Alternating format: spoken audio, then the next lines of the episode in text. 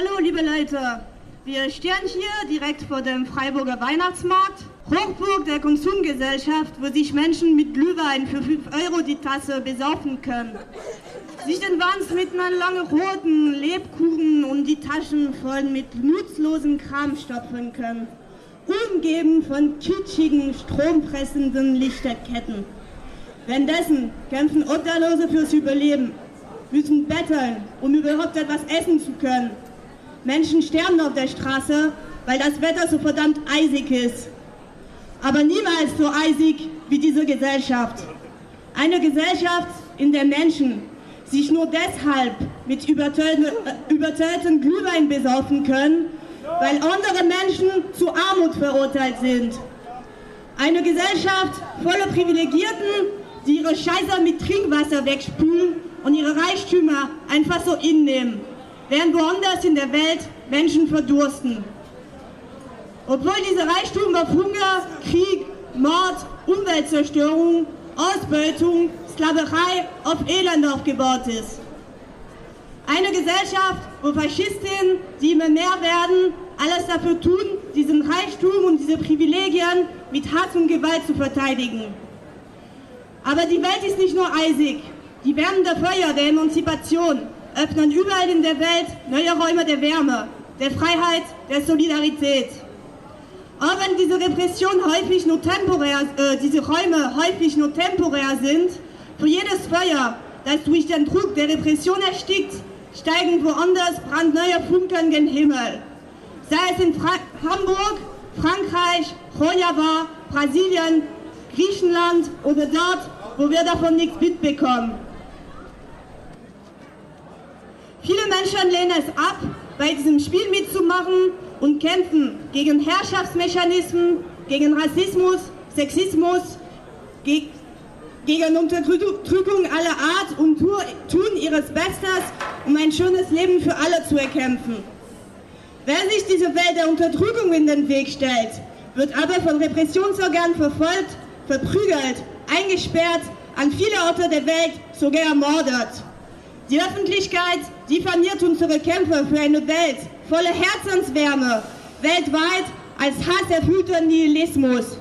So wie es in Hamburg bei den Protesten gegen der G20-Gipfel der Fall gewesen ist.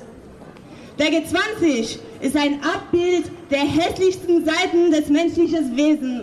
Das Zusammentreffen der Herrscherin der 19 reichsten Länder der Welt, um ihre politische Agenda der Kriege, Unterdrückung, Armut und Umweltzerstörung miteinander abzustimmen. Zwei Jahre sind schon vergangen seit dem Treffen in Hamburg. Über 1000 waren auf der Straße und vielfältige Aktionsformen stellten sich der selbsternannte Weltregierung und ihre Politik des Grauens in den Weg. Es wurde solidarisch gekämpft, gekämpft, gefeiert, demonstriert, blockiert, angegriffen, zurückgeschlagen. Doch die massive Repressionswellen rollen fort. Hunderte Verfahren, Durchsuchungen, öffentliche Fahndung und mediale Diffamierung der Proteste nicht zuletzt wurde der Kampf für eine notwendige Umgestaltung der Welt im privilegierten Gebiet als sinnlose Zerstörungswut reduziert. So stehen seit einem Jahr vier Jugendliche aus Hessen mit dem französischen Gefährten Loïc vor Gericht, der heute nach eineinhalb Jahren in Untersuchungshaft endlich wieder in die Freiheit ist.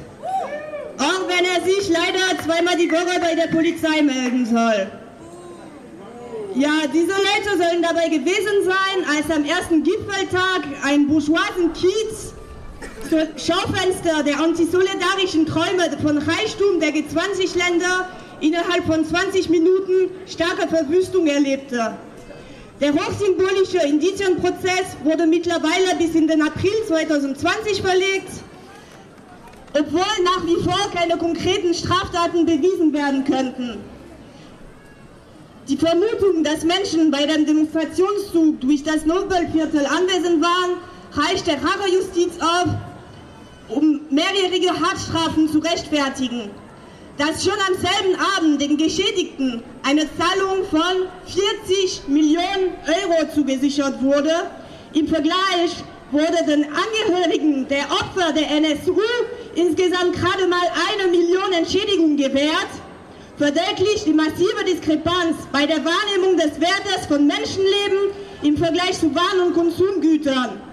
Wenn die G20-Länder Waffen, Überwachungstechnologien und Umweltzerstörung exportieren und dadurch Geld aus Tod und Hunger erwirtschaften, während Menschen ihr Zuhause verlassen müssen, um Repression, Krieg und Elend zu entkommen und bei dem Versuch sterben, das Mittelmeer zu überqueren, wenn bei Angriffen auf Geflüchtete und ihre Unterkünfte vielfach Stille, ja Gleichgültigkeit herrscht, rufen ein paar zerstörte Scheiben und Autos Empörung hervor. Noch immer gilt, Scheiben klirren und ihr schreit, Menschen sterben und ihr schweigt.